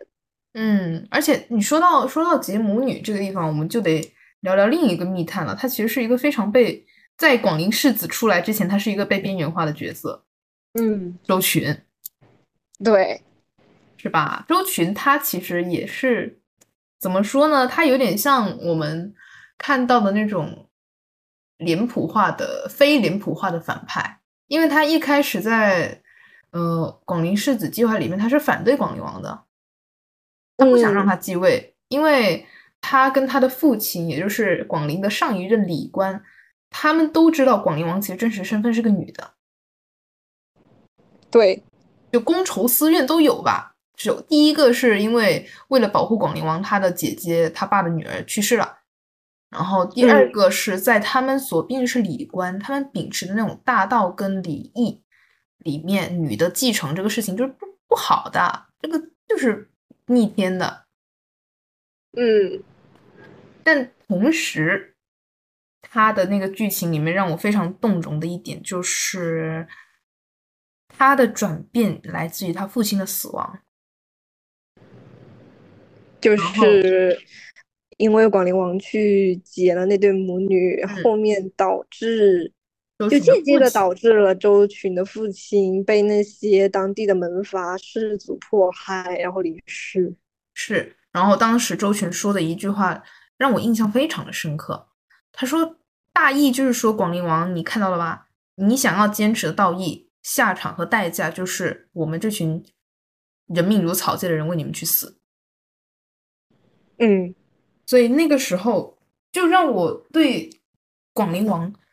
的身份，包括我们一直以来当王爷的这种感觉，有了更深刻的认识。就是我们一直以来好像在大号鸟里面就是一个爽字，你想干嘛就干嘛，对吧？但是我们接触的那些人也都是非高即贵的。你看刘辩、芙蓉。袁基、左慈、孙策都是高高在上的人，对吧？他们都是有身份地位的人。但是周群是他第一次来点醒广陵王这个人，说：“你有你的道义，你有你的想法，你有你的这个为人处事的行事态度。但是我这种人会因为你的坚持去死，而且甚至我不一定是愿意的。”嗯，这个就是其实就像嗯，代号鸟的那个故事的英文名，它叫。Ashes, Kingdom of Ashes，Ashes 是灰尘嘛？就这个这个这个乱世里面是有非常多的像尘埃一样渺小的人建构起来的。嗯，那在那些我们所认识的，我们在《三国演义》里读到的刘关张也好，曹操、孙权也好，这些我们非常熟悉的大人物底下，也有非常多的小人物，就像刚刚我说的徐庶。所说的那样，你们献的每一次计谋，会为人拍手称好的，为后世所传颂的一些大道义之后，有很多活生生的人就这样死掉了，甚至没有人知道他们的名字，他们只是在你那些文言文的描述里面被省略掉的那些部分。嗯，所以我觉得这个写的很好。周群吧，周群吧，他其实。像一个象征一样，嗯，就是他能够象征着广陵世子到广陵王的一个蜕变，而且它是一个警钟，它会时刻提醒着广陵王：你为了救一个人，你杀死了另一个人。那这个这样的地方是你想要的吗？这样的世界是你想要的吗？所以也导致了广陵王他其实我们可以看到，在世子计划之前，其实有很多时候。嗯，广陵王遇到的一些路见不平的事情，他有他立刻出手相救的地方，但他有的时候他也会做出一定的审视和一定的谋略，因为可能就是周群让他知道的这件事情。你每一次的出手，每一次的决定背后，你作为一个王，你就是要牵扯到很多活生生的人的命运。嗯所以我觉得这个周群这个角色在嗯、呃前期也好后，因为前期他是作为呃广陵王的母亲小白的一个联系嘛，然后等到后期这个世子计划出了之后，我才发现，并不是一个可有可无的角色，也不是一个梗的承载体，因为他的梗就是他天天上班不想上班想下班嘛。他不仅是一个梗，他在代号院里面他是有作用的，甚至他在他自己的人生里面也很重要。他失去了他的姐姐，紧接着又失去了他的父亲，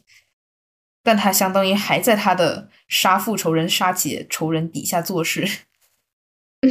所以我觉得他的人生也经历了很多。对的，周群写挺好，写挺好，所以我就觉得这个代号鸟这个 Ashes 这个设定非常的精准，它可以把每一个密探都放得很大很大很大，不仅仅是男主。我们刚刚聊天的时候还说到，呃，代号鸢会在每一次的男主活动里面，让你对一个男主可能从原来的无感转换到对他产生真正的情感链接。那其实密探也是这样。是的，然后男密探里面的话，其实男密探我们刚刚提到了史子淼说他是男妈妈，男妈妈是有在代号里是一个称号，它不是以固定给一个人的，它是流动制的。它是一个派别。对对对，具体的还有三个姓张的，对，我想想，就张是张修吗？对，张修是一个，张修是其实历史上他也是一个怎么说呢？嗯、神神秘秘的人吧。然后他的母性就体现在他其实也是，嗯，怎么说呢？他把广陵王引到了桃园里面，并不是说想想想想谋害广陵王，还是想吃了他，还是怎样？他真的就觉得说你留在这里陪我挺好的，我就觉得我的嗯桃园是个好地方，你干嘛不来？这种感觉。然后他非常的嗯关心广陵王的吃食这件事，衣食住行都非常关心。当然，这种关心比较的呈现出一种诡异的外在形式，但在他的出发点上是好的。嗯哦，第二个母亲是我们的西凉辣妈张辽。嗯，张辽这个形象也非常的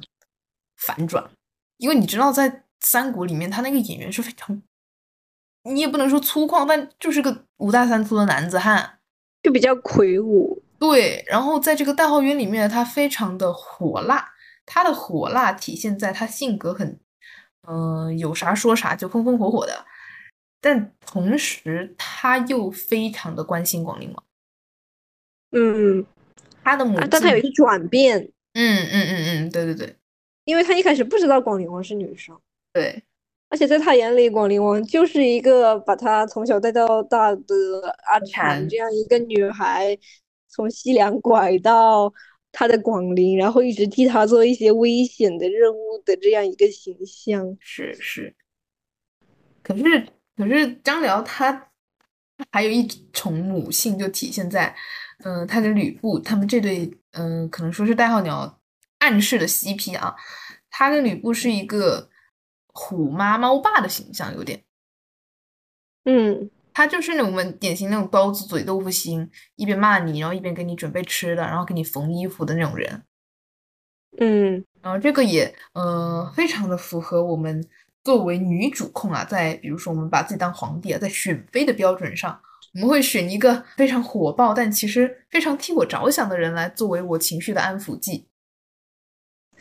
嗯，有一点像怎么说知性的华妃。对对对对对对，就是有点像华妃这种类型的。你就想象一下，嗯，华妃那么骄傲的一个人，然后为你洗手做羹汤，然后就是就是华妃站着给皇帝系腰带的那一段，嗯非常典型。啊，还有一个妈也是姓张的，是我们的大贤良师张角。张角。张角他是后期出来的一个角色了，他跟史子淼跟张修不是同和那个张辽他不是同期的，他比较后面出来了。嗯但是张角也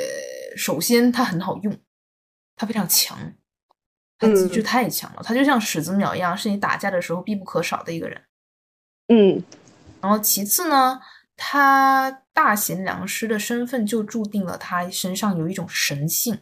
而神性我们很多时候会跟母性联系起来，他是一个无私的，想要为天下人做贡献的人。嗯所以张角这个人其实也有很强烈的母性，但是他的母性又塑造出另一种反差。如果我们说刚刚提到的这几位母亲啊，史子淼的反差在于她温柔的背后，她其实也是一个曾经有很大的权力并且谋划的人。你看十亿公主的那个碑文就是他写的嘛。嗯然后张修的反差在于他如此诡异的外表下，其实就是一颗为你好的心。嗯然后张辽就是最简单的反差了，刀子嘴豆腐心，同时还有一层性张力，他他的他的这个性张力非常强啊，张辽。嗯，然后，张角的反差就在于什么呢？就在于他是一个受人追捧的一个非常有名气的人，但是他嗯。在广陵王面前是自卑的，他老嗯。觉得自己长得不好看，嗯。然后觉得自己很讨人厌，他每次都是阴暗的来了，然后很不好意思说，哎呀，打扰到大家了，然后就阴暗的走了。对，对，这种反差就是这几个人吧，他们身上的母性就来源于这种他们都想对你好，但是他们是以自己的方式来对你好，并且这种好它会形成一种反差感，这种反差感就更强化了这种我只对你好，只对你，也就是广陵王这个人的这种想法，所以他的妈就妈在这里。而且我觉得张角他，嗯，那种神性的剧情体现，总会让我想起，怎么说，呃，《仙剑奇侠传三》里面那个茂茂，哦哦，对对对对，对，他会，他茂茂也是当时就是好像是割肉吧，然后去养活城城里还是反正周围的其他人，就是有这样一种自我的牺牲感、毁灭感在那里。是是，所以他也非常的，你要说阴森森的话，倒也不至于，但是非常的典型，嗯一种神性、大地之母的感觉。嗯嗯，那聊了这么多男密探，其实确实，你们你你按按这个普遍潮流来看，确实《代号冤》里面的男密探好像要比女密探的占比多一点哈，毕竟它是一个我们说的乙女向，对吧？嗯。那玩乙女的还是女异性恋比较多嘛？哎，其实我觉得它本身以三国为背景的话，本身在三国里面被刻画到的女性就很少，，能挖出来的女的就不多。对，而且他还是靠性转才能够到 对，多挖几个。我目前提到的女，就细聊的女形象，徐庶还是还是性转过来的，要不然没有呢。嗯，对呀，然后里面的另一个角色，我也我我到现在我都给他刷的好感度是最多的，我都快满了，就是阿禅。嗯，阿禅是一个无可挑剔的角色，阿禅他，嗯、我觉得比起他的情感刻画，我感觉戴浩元更注重他一个站立的刻画，还有一个靠谱的刻画。对对对，但是他没有详细的去描述说，就是他他让阿禅有一种情一往而深而不知从何而起的这种感觉。嗯他对楼主就是广陵王，是我们我们可以品尝出的是有这个呃好感的，就是不是单纯的忠诚这样的，是是真的有有这个情感在的。嗯嗯那那为什么呢？在他的个人剧情里面也也没有说的很清楚，可能是戴浩渊一开始没有想到说阿禅会这么受欢迎，对，所以在他的个人剧情里面，他更多的是注重于描写阿禅的身世。那阿禅的身世也非常的唏嘘啊，所以这这又是一个说不通的点了。既然他他的身世很凄惨，对吧？但是他在西凉过得很好呀，对吧？他在、嗯他在西凉过得非常的受人捧着，马超跟张辽对他都挺好的。那那他到楼主这边，他其实营造出的是一个小公主反叛的形象，因为虽然他在西凉过得很好，但那不一定是他想要的生活。嗯他就喜欢这种打打杀杀的日子，他就就喜欢用打架来证明自己。嗯就像送阿禅的礼物，嗯，你送簪子的话，他会高兴，但他高兴不是说因为这是一个可以让他漂亮的簪子，而是说这个簪子是我送的，广陵王送的。确实确实，这个这个很细节的点，我当时也都没有注意到。然后相反的是，你送他那些金刚、那些很好的铁，他会更高兴，因为他想要去把它们练成兵器。然后第五章的时候，阿禅不是跟我去东吴了吗？就嗯去孙策他家，他看到那一墙的那个武器库，他也非常的羡慕。所以嗯他阿禅这个形象，嗯，他更多的就是代表着一种女性在乱世里面，她不一定是要成为一个依附的，她也不一定是要成为现代的这种娇妻宠妾这种被保护的角色，并不是说你让她成为一个公主就是最好的选择。她有嗯自己的想法，她就是要打打杀杀，她就是要辛苦，她就是想要去像男人一样征战沙场，这是她的选择。所以我觉得这个角色也塑造的挺好的，只是说他对楼主的这个情感有点太过执着单一了。如果代号渊把这个情感渊源写出来的话，我觉得他会更受人欢迎。嗯，确实。你还有什么印象特别深的女角色吗？其实女角色我真挑不出来什么不好的。女角色，其实我觉得目前她出的五星里面，好像除了徐庶之外，没有什么给我印象能比较深刻的了。也可能是因为我没有去过多的去补他们的剧情，但是，呃，我知道的是张凯本身也是一个很受欢迎的女角色，嗯，包括她是真的妈妈。是，但但她的她的母性，她的母性是更普及天下人的。嗯，而且他不是有一个很出圈的一个情节，就是他跟广陵王一起洗澡那个，嗯对那一段剧情，嗯，他他那个最著名的台词就说，呃，女人真是神奇的存在，哪怕是草芥，但是看见其他女人的时候，心里先想的也不是杀掉或者卖掉对方，嗯。他是强调一种万物皆有生存的权利，但是他的女人的刻画格外的注重，他更认为说，嗯，仁德和秩序它只是一个里外里外层，但是里子其实是一个更需要去关注到具体生命的一个大道，嗯嗯，所以他他也是非常大号渊的这个主题思想非常典型的一个象征，就是乱世里的每一个人都是有生命的。嗯嗯，那我们大概聊了快两个小时的代号渊，我们认为好的地方和好的具体的点，我们接下来可以聊一下，我们觉得它目前还有很多明显的不足的地方。嗯，小小的讨点骂吧，代号渊，你不是今天不是专门来夸你的哈。首小，小的指点一下。我看来，因为我玩乙游啊，我我我确实是非常的要求很高，我就是要全程都让我爽。如果你稍微有一点不爽，我可能就我就跑路了，嗯嗯，或者我我在代号渊时常有一种抽离感，就怎么说？我感觉他确实是在哄我，哄着哄着就有一点好像跑偏了，就又露出来一点点的父权思想的本色。就打个比方，就好比说，之前我们经常聊到的一句话说，身边聊着聊着的男性突然烂掉了那种感觉。嗯对，比如说，比如说我们这个主线剧情啊，刚刚我们说的就是这个文汉天女啊，大号渊有特别出现的一句话叫“天命就应该落在女人身上”。嗯嗯那他就是主张一个女性有成为这个掌权者的权利，并且他的主线剧情确实就是在往这个方向走。那我很爽啊，你讨好到我了，我我特别爽。可是，在这个登基的这个情节设计上，它又有一点点的让我不舒服的地方。比如说，广陵王的王位当时是让刘辩哭来的，嗯，这个地方我觉得很有趣。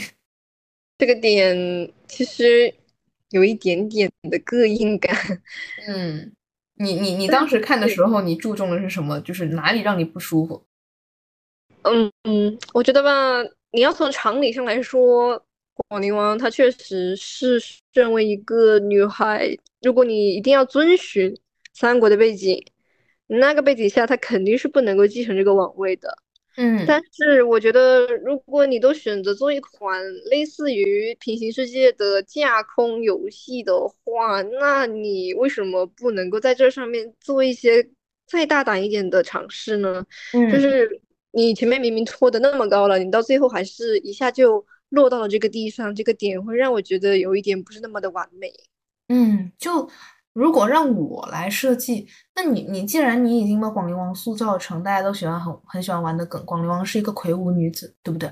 然后就像我刚刚没提到的一点，就是广陵王它这个主控跟其他乙游游戏的主控的区别就在于有人真的在推广陵王，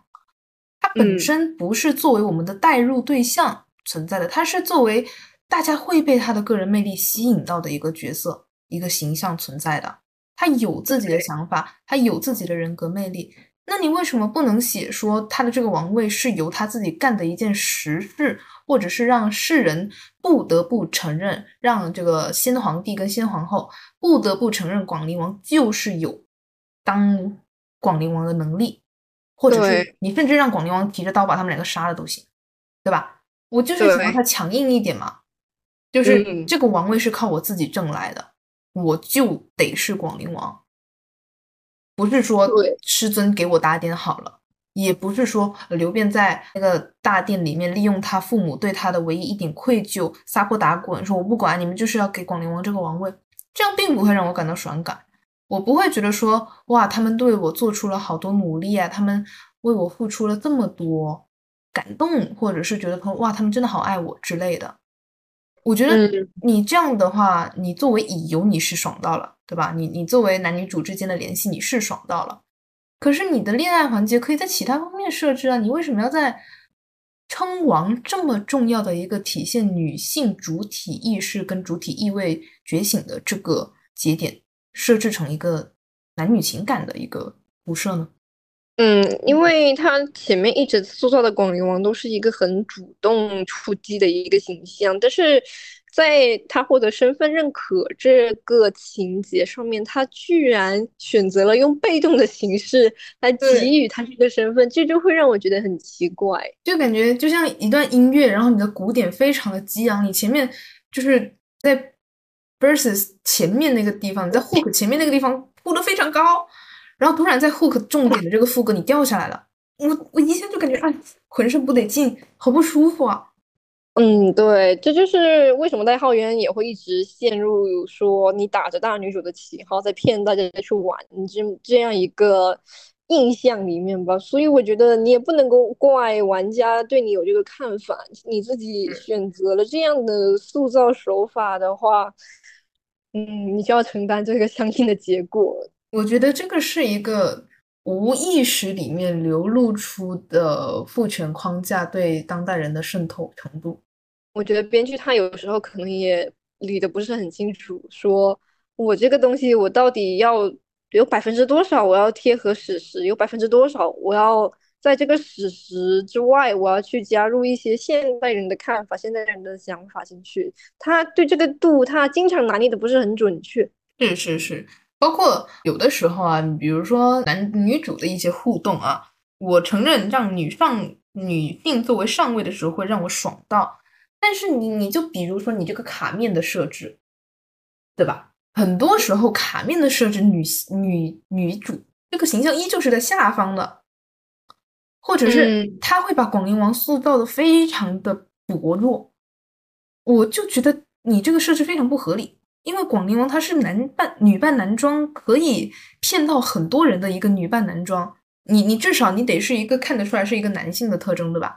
而且大部分除了孙策之外，大部分跟男主互动的卡面一般都是广陵王穿着广陵王那套衣服，而不是江东乔影那套女性服饰的。一般都是他穿着男性服饰出场的卡面。嗯尽管这样，明明他应该像个男的，但这个时候可能是为了让女性玩家更有贴合感，他还是会把广陵王的形象画的非常的瘦小。是是这个时候我就会感到，我们说好的不是这样的呀。我觉得他的人物形象设定有一个 bug，就是在于，如果说广陵王他能够做到男女扮男装不被认出来的话，他跟男女男主角们的体型差距，他不应该是这么明显的。对呀，对呀，就算你是像杨修那个设定一样是个矮子，对吧？但是杨修长得非常的男相啊，并且他会给杨修加上一个那个毛披肩来强调他的肩宽，对吧？就你看起来就是个男的，你就算是孙权也好，孙权是个小男孩，其实，在年年幼的时候，这个男女的体型差距不是特别大，但是他就是有男性特征。但你你为什么不玩广陵王？其实广陵王的例会在对话框的时候是非常男性化的，我觉得那个画的很好。对，就是在对话的时候，那个那个例会画的非常好。并且，但但是他跟男主的互动那些画面，他就不由自主的会去把他的线条就放的比较柔和，然后对对对画大一些。对对对对对对对。然后有的时候我都觉得快失真了，你知道吗？有的时候我记得是芙蓉还是谁的一张互动卡面，就男主他们两个人其实都半侧半侧身，嗯，然后广陵王的侧面就像一张纸一样的单薄。我觉得正常人，你就算女性束胸之后。正常的有吃饭的人都不应该是这么瘦的，就你有摄入碳水化合物的一个人，就算是在乱世里面营养不良，你也不应该这么瘦。对呀，而且他是一个亲王哎。对，所以一直以来，再加上我对一些乙游的刻板印象，我非常讨厌的是什么？正如以前小红书上非常流行的一个是男女生的食指五指紧握，只能握住男生的一个大拇指的那张图，你看过吗？嗯，那个我很讨厌，特别讨厌。我就非常讨厌强调男女体型差的这种感觉，不会让我感到霸道，只会让我感到完了他要把我弄死。对呀，我觉得不会是一个威胁，你知道吧？我觉得男女的体型差距只会让我不由自主想到一些家暴案件，真是对不起。就是，而且你你你放在其他，比如说女主是作为新手，或者是作为呃比较稚嫩的那一方来。来行事的话，那我我或许可以理解啊，我或许可以理解。但是广陵王不一样，他当这么久的广陵王了，对吧？他打打杀杀也经历过了，然后他在这个绣衣楼里面，从以前那个小小破屋建成现在这样一个人挤人的一个密探组织，你已经是一个很成熟的广陵王了，你你干嘛还给他画成这样？奇了怪了。就是其他游戏的乙游女主，可能是因为那个设定，我可以理解。对，但是。但是在代号鸢里的话，我觉得你这个有一点点不符合你的设定了呀，这个是最主要的。倒也不是说现在流行的女性思想这一些的影响，而是说你本身你这个人物形象就应该比较贴合你自己给我的设定。是，所以我就觉得是鸟，它它有点像，就是打着打着，它一直在向外输出一些新的东西。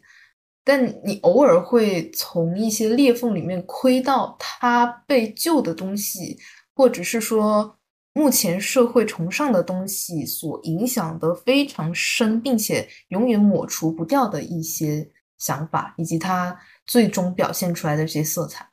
嗯嗯嗯。那除了这一个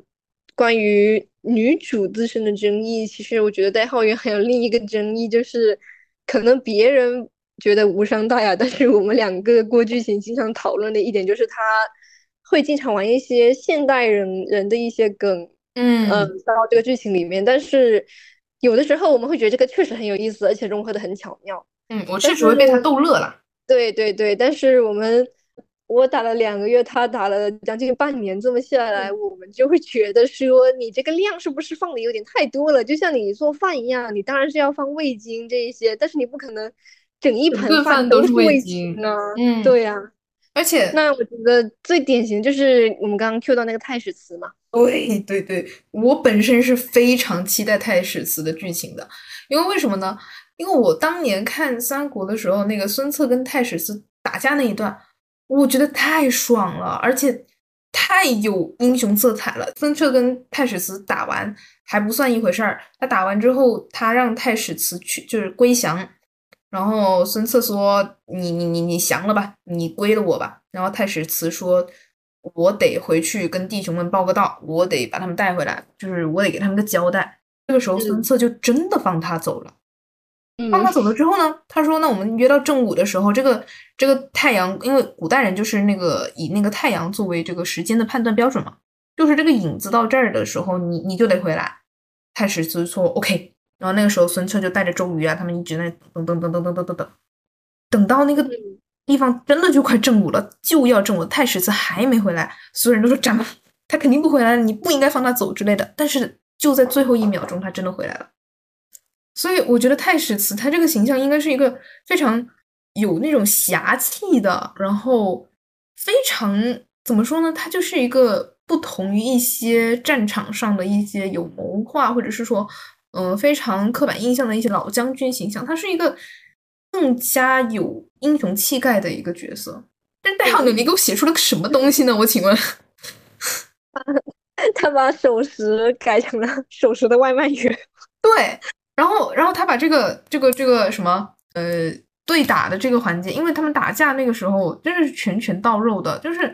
他们不是为了自己的，但也有一点啊，就是棋逢对手的那种兴奋感，但他们更多的是想要在这个敌我相争的时代里面遇到一个赏识自己的人的那种快感，就是我跟你打架，我会发现，哇，原来真的有人，就是我不管他是不是我敌军的人。我就是觉得你打的特别好，而且我想跟你一直打下去，就是这种这种快感，你懂吧？在剧里面它变成了对骂，我说啊，我说什么？气死我了，真是气死我了！而且剧情设计我就不是很理解，因为他他他让太史慈来骂孙策，不是太史慈主动来的，他是受人之托来骂孙策的。我说啊。有点疑惑不解的设定，我说不应该吧？因为我我想象中的太史慈跟孙策的关系是棋逢对手、遇知音的那种感觉。就在这个特别混乱的时代，你能遇到一个像那个伯子伯伯子呀，伯伯伯什么忘了，就是那个情字和鸣的感觉，我觉得这个是非常非常珍贵的呀。为什么你要把它改成就是这样的一个娱乐化的，就是有点。轻松化的一个改编，可能是每个人各有各有偏好吧。因为，嗯，你也可能就是喜欢徐庶的人，也会对徐庶的这个风流韵事这一段的轻松化改编感到不爽？嗯，然后也有很多很多的代号梗，大家都说代号原是在一堆梗中发现少量的游戏环节。哎，但我觉得还有一个被迫害的也很厉害的是马超。哦，对对对对对，马超他他虽然说风评确实一般吧，那他在他在正史上，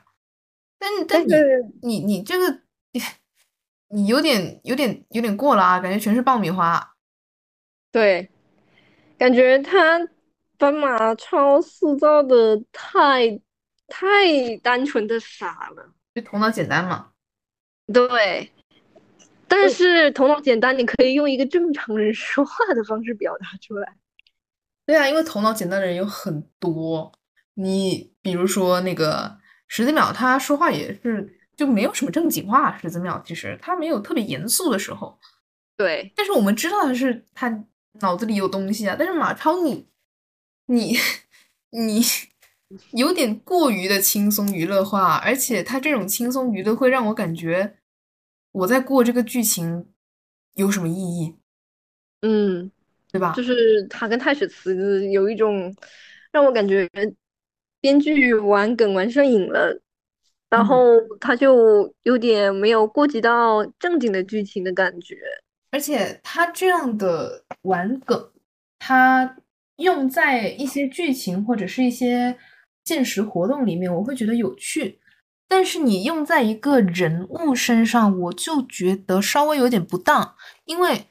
你在三国每一个人物他身上都是有自己的痛点，有他自己的创伤，有他自己做事情的理由的。嗯，在这个世界里面，你能够被拿出来讲，能够被代号约拿出来改编的人，其实都是有名有姓的，他都是有自己的一些事迹，甚至可能有自己的一些成语。有一些呃特别特别有趣的东西之类的，但是你完全把他们轻松化了之后，你要让我怎么去爱上这个角色呢？嗯，我们刚刚也说了，我们爱上一个密探是因为他背后有故事，有反差，有他自己的生存之道。那你像马超跟太史慈的改编，嗯，就会让我感觉好像他的故事没有办法勾起我对他的共情。对，就让我觉得这个人物刻画的有点过于单薄了。嗯，太脸谱化了，他没有让我能深入的地方。所以说，嗯，包括这次的征服也是，征服征服他身上有她作为一个女性，她跟那个袁绍他儿子袁熙，对有点像宝黛，就是也有点像宝钗，就是有点屈服于这个封建婚姻，但他们两个又确实看对眼了。嗯嗯嗯，可是，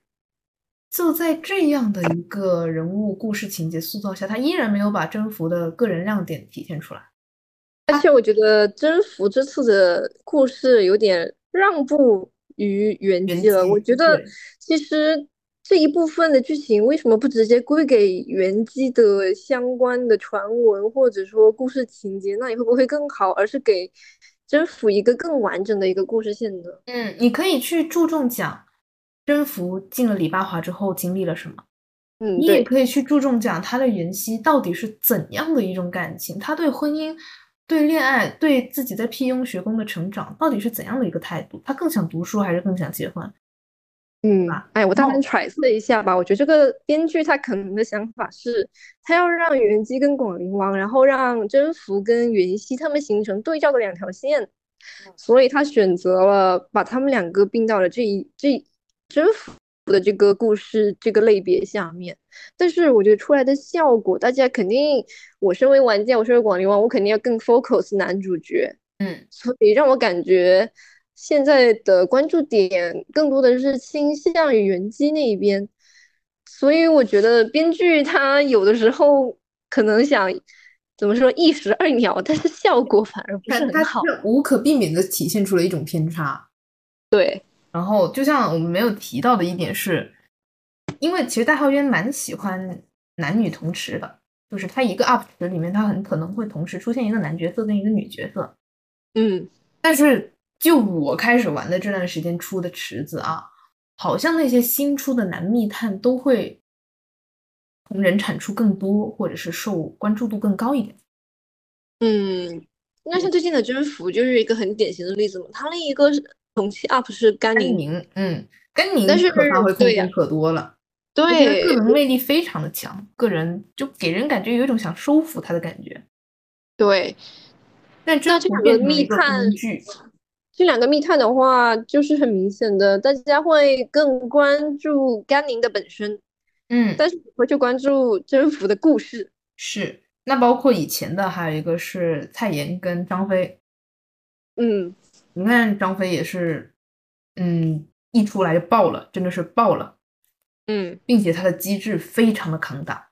但蔡妍他只在他那一段时间扛，他甚至没有当上过人权卡。然后蔡妍的故事，其实他跟王毅的联系会更多一点。蔡妍跟王毅他们两个人，他们也嗯嗯是一个是作为才女，一个是作为舞女，他们两个也象征着一定的女性在反叛了世俗的节烈观之后做出的个人选择。可是戴浩源，你为什么不把它写的更动人一点？我觉得他现在写的可以，写的写的挺好，挺细致的。可是你没有让它上升到一种让当时在这个池子里面的人会疯狂的想要去捞这个角色，甚至是产出关于他跟广陵王之间的同人的这种感觉。嗯，这对我来说，我就有点，我就有点疑惑，我就说，嗯，为什么好像明明大家都是新出的密探，那感觉好像受到的关注程度不停不均等。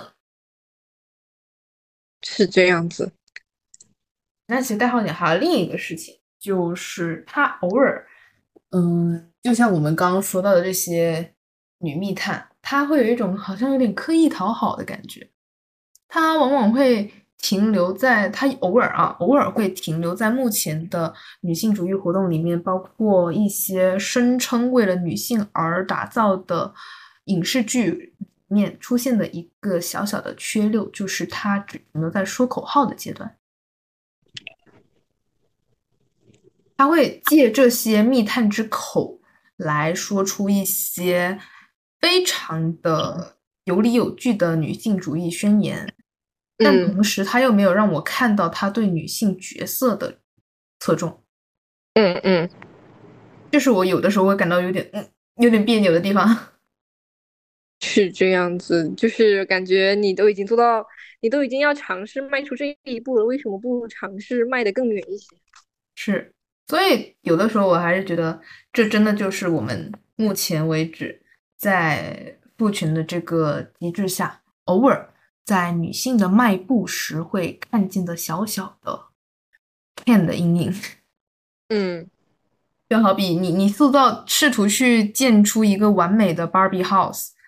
但是你偶尔收着收着，你就会发现，哎，这个是 Ken 留下的家具。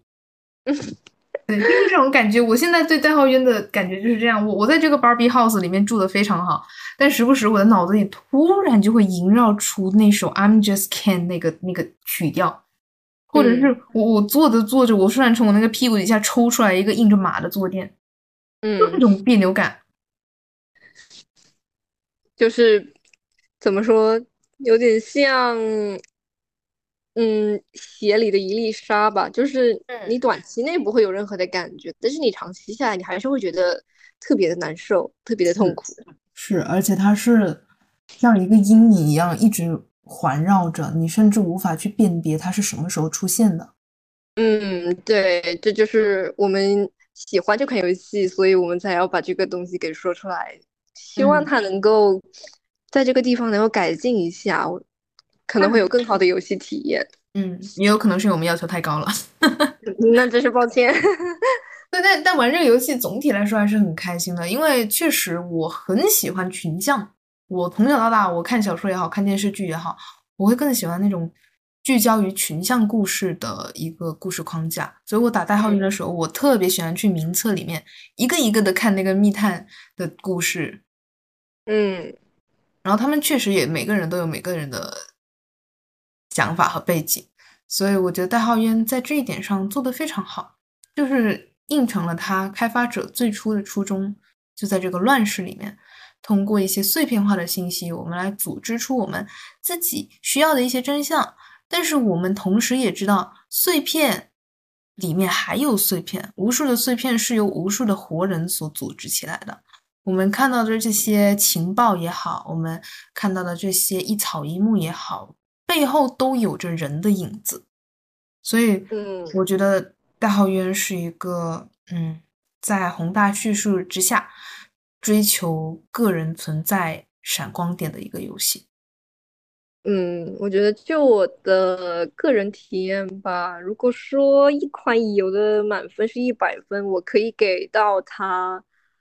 八十分这样的位置，就是嗯他努力一点，我可以给到将近九十分以上，但是他要是再给我抓 住像上面那些我们说的玩烂梗，或者说偶尔在女性主义这个上面有一个失误的话，我就会觉得他不及格了，是这样子一个状况。是但总体来说，我觉得他也是我们目前至少，虽然他他没有上国服啊，但是他始终是由中文作为基础语言研发出的一个游戏。它是我们目前嗯中国的女性主义语境里面迈出的一步吧。我认为，至少在嗯乙游，我们之前也探讨过乙游跟男性的 gal game 到底区别是什么。那嗯我们就会发现说，呃 g a l game 里面男性主控的这个被服务意识极其的强，是的，但是在很多乙游里面，女性主控还没有办法完全的替换掉 g a l game 里面男主控的位置，他还是有一种被引导、被使用，或者是说被玩弄的一些情感色彩。但在代号渊里面，我们可以看到他稍微有一点开始改动了。嗯因为我们一开始就是王嘛。正如我们刚刚提到的五个男主里面，我们跟他们的情感关系是可以上下置换的，嗯，而且觉得代号渊他的情感的交互做的是我觉得比较好的。是去问哪款哪款乙游就是可以给人这么充实的四爱体验？他他他甚至满足了四爱群体。嗯，对，所以我觉得他对女性的这个主体意识的强调，嗯、总体上来看说是呈现出一种比较进步的趋势，但你真正进去玩了之后，你会发现它其中还是稍微存在一些漏洞的。所以，嗯，这就是大号渊一直以来我不断的弃游，同时又被他的一些剧情或者是被他的一些细节吸引回来打，打着打着我又生气了，我又弃游，就这个 循环的一个原因。嗯，那我们今天好像聊的也差不多了，然后嗯这是我们目前开播课到现在聊的最长的一次。确实，因为我们两个对这个游戏付出了太多，嗯，而且对，它的世界观确实很宏大。我们甚至今天都没讲完那些密探，其实还有很嗯多很多能讲的。嗯，呃，总之希望如果能够有缘听到这里的广陵王十连双黄，然后不歪卡，然后也希望大家能够给我们的电台不协和音一些鼓励或者是反馈。嗯，如果大家在玩游戏的过程中也好，或者是在听播客的过程中也好，能够感受到那么稍微一丁点的共鸣，那我们就会感到非常的感激。或者是你在接下来玩游戏的时候，你会突然想起来说：“哎，我好像在哪里听到过关于这个地方的一些感想。”那我们正感激。也希望大家可以多多的跟我们一起来讨论，在评论区也好，大家一起来讨论关于《大号渊》这个游戏，你从中在打游戏的过程中，你感受到了什么？你的体感是什么？你对不同角色的解读是什么？你对广陵王的期望又是什么？那么大家经过多多讨论，或许有一天，大号渊真的会看到我们。这是我最宏大的想象。嗯，对，希望哪天官方能够让我们掐到这口饭。是的，是的，是的。啊，那今天的电台就差不多到这里啦，嗯，好，希望下期再见，拜拜。拜拜。